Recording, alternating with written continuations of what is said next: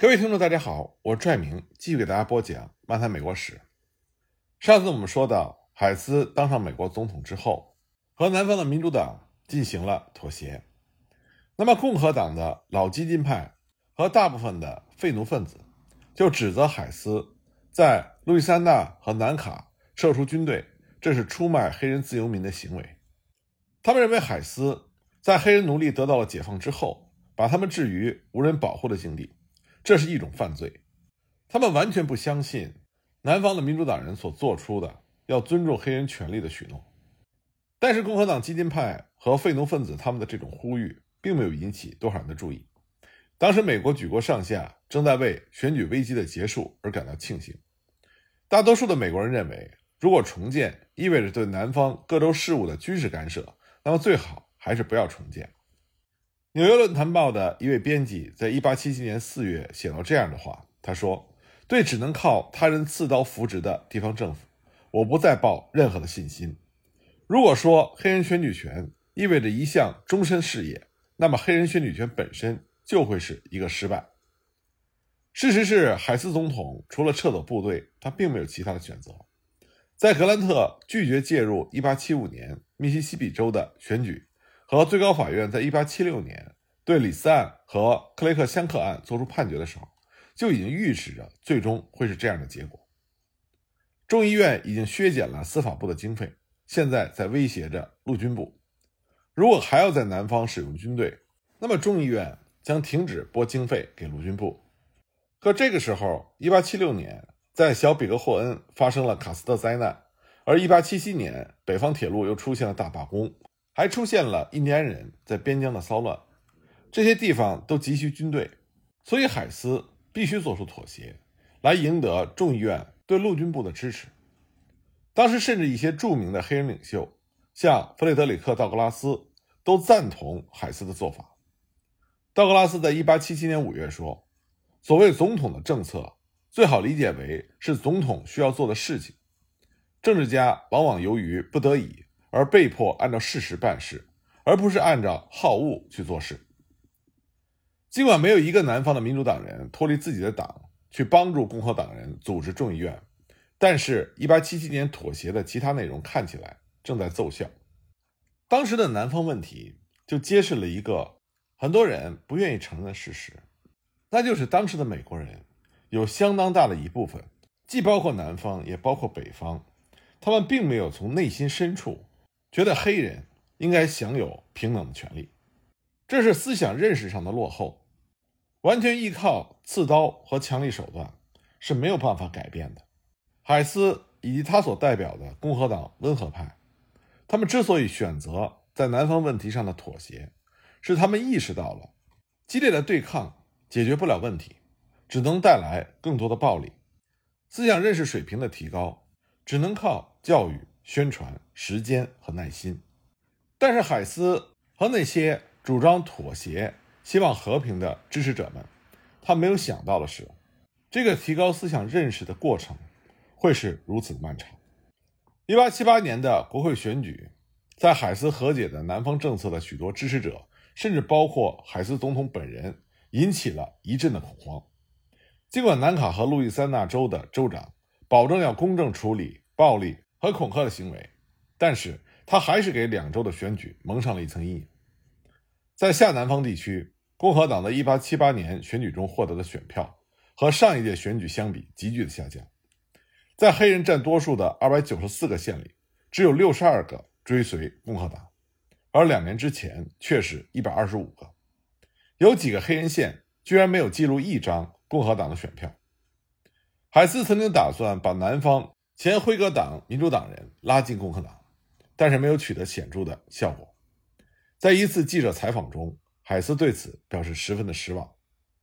海斯在采访中说：“他已经开始实行一项新的南方政策，他真诚的希望能够赢得南方领导人的支持，能够缓和残酷的政治斗争。”但是他接着说：“我迫不得已的承认，这次尝试是一个失败。实施这项政策之后。”第一次重要的选举已经证明，使用自由选举权进行公正的选举，在南方是行不通的。海斯这里犯了一个错误，尽管他认识到使用外力压迫、刺刀政策，并不能从根本上解决南方白人民众的思想认识问题。但是，妥协并不代表着就不承认南方白人民众，甚至是美国大部分白人民众他们思想认识上的落后问题。对待民众落后的思想认识，既不能通过武力拔苗助长式的强行改变，但同时也不能完全放弃推动他改变的努力。这又是一个需要不断调节的平衡问题。那么，面对南方选举的现状，海斯能够做什么呢？海斯保证要采取最坚决、最有力的行动。联邦法院的执行官们以违反现行联邦选举法的罪名，逮捕了二十二名南卡的白人。共和党人要求通过新的立法，实施第十五条修正案。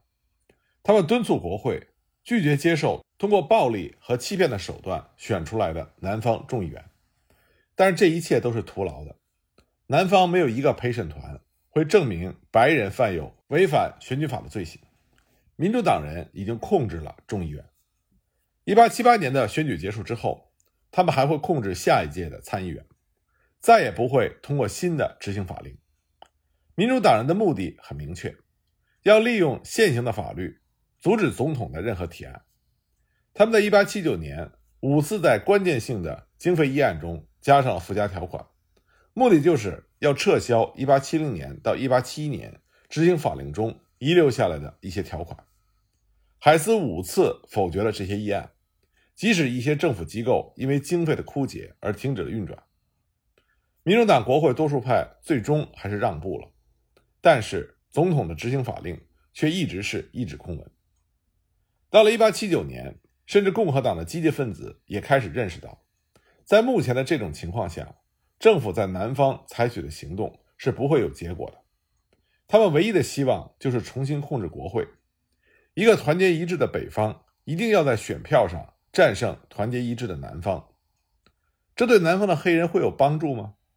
一家共和党的报纸就说，北方的团结一致会让南方的白人认识到，要通过威胁、恐吓和假投票。来达到控制政府的目的是不会得逞的。我们不会允许任何不能公正对待黑人政治权利的政党来统治这个国家。国会在1879年到1880年开会期间，共和党人为了1880年的总统选举，准备公开提出血污衬衫的问题。他们对叛军的将军们现在控制着国会看得很严重。的确，这个时候南方人。在民主党国会众议员中占有多数，其中百分之九十多的众议员曾经在南方邦联的军队中服役过，或者是在邦联的政府中工作过。有十八名前南方邦联的将军坐在国会里，有一名前南方邦联的编辑是国会参议院的秘书，前南方邦联的战俘营司令官现在是参议院抚恤金委员会的主席。这些。足以使那些认为自己是胜利一方的联邦军队的退伍军人感到震惊。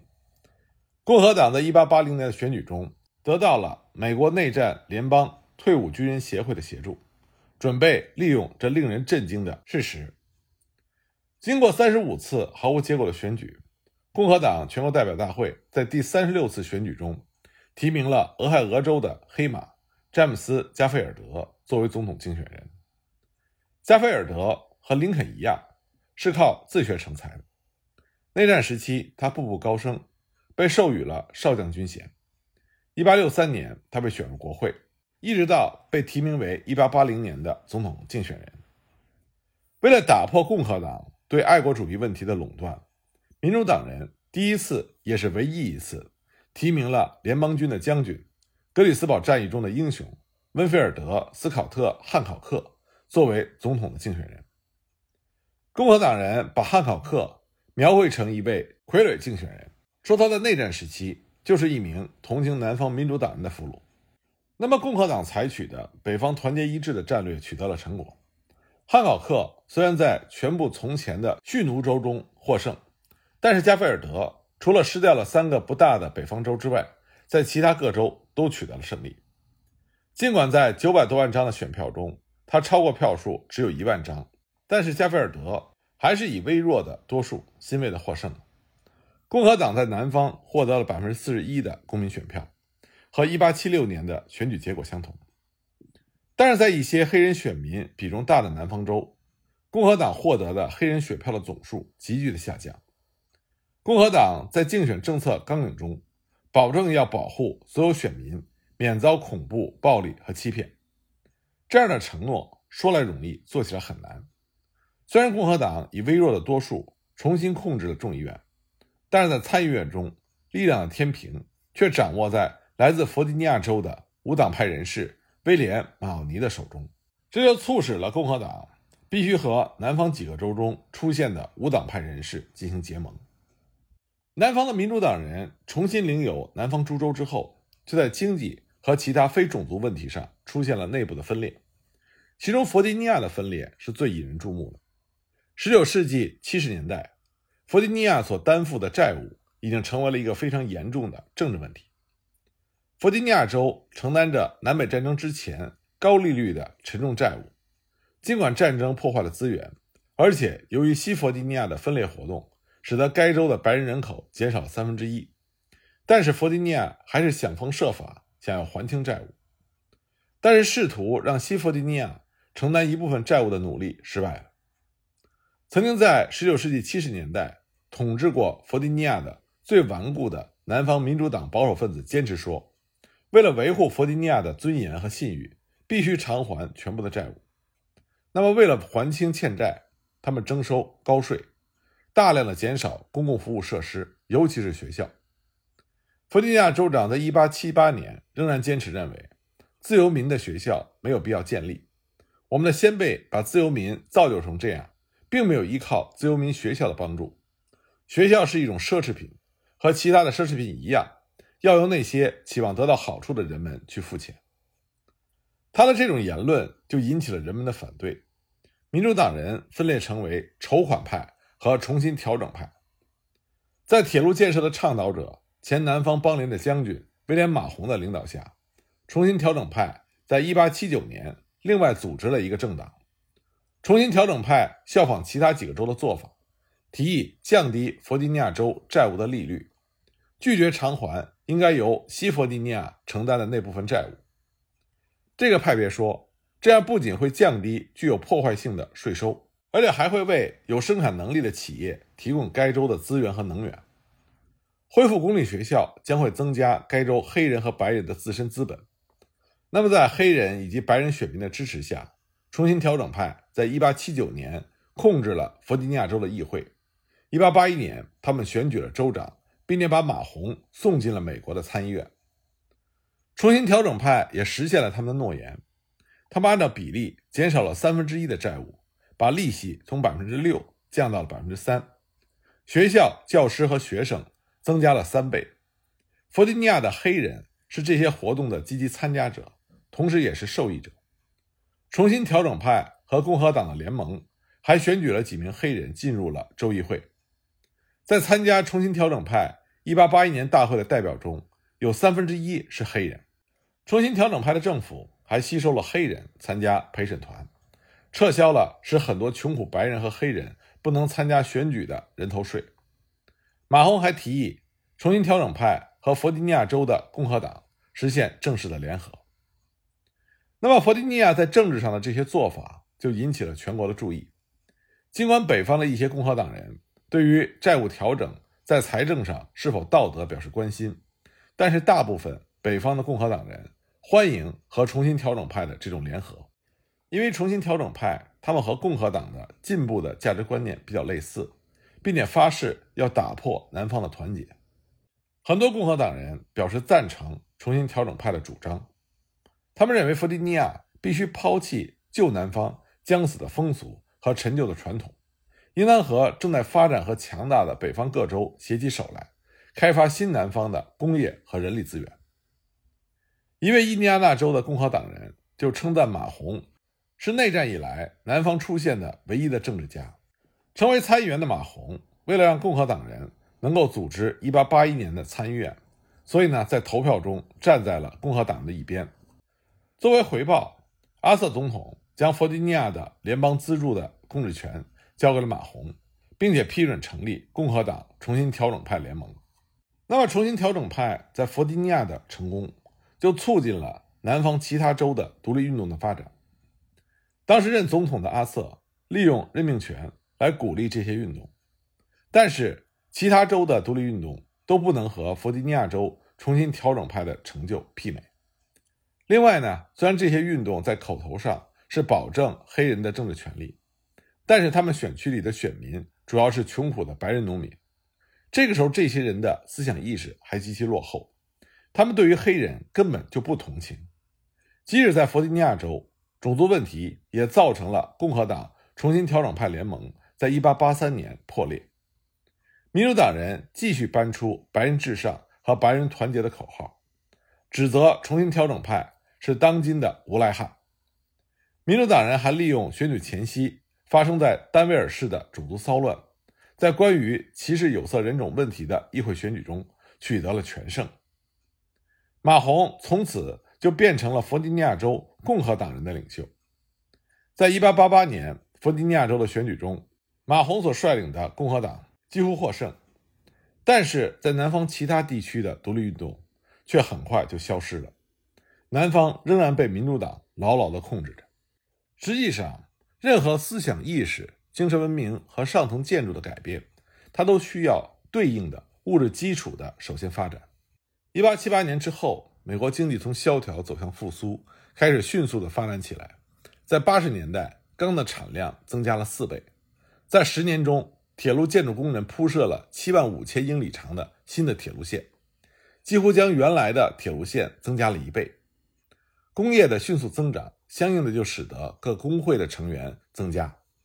美国劳工联合会在一八八六年正式成立，尽管在此期间也发生了一些劳资冲突和大型的罢工。但是，十九世纪八十年代，美国的经济情况还是令人乐观的。正是因为物质基础的发展，那么新南方的思想就开始出现。什么是新南方的思想呢？我们下一集再继续给大家讲。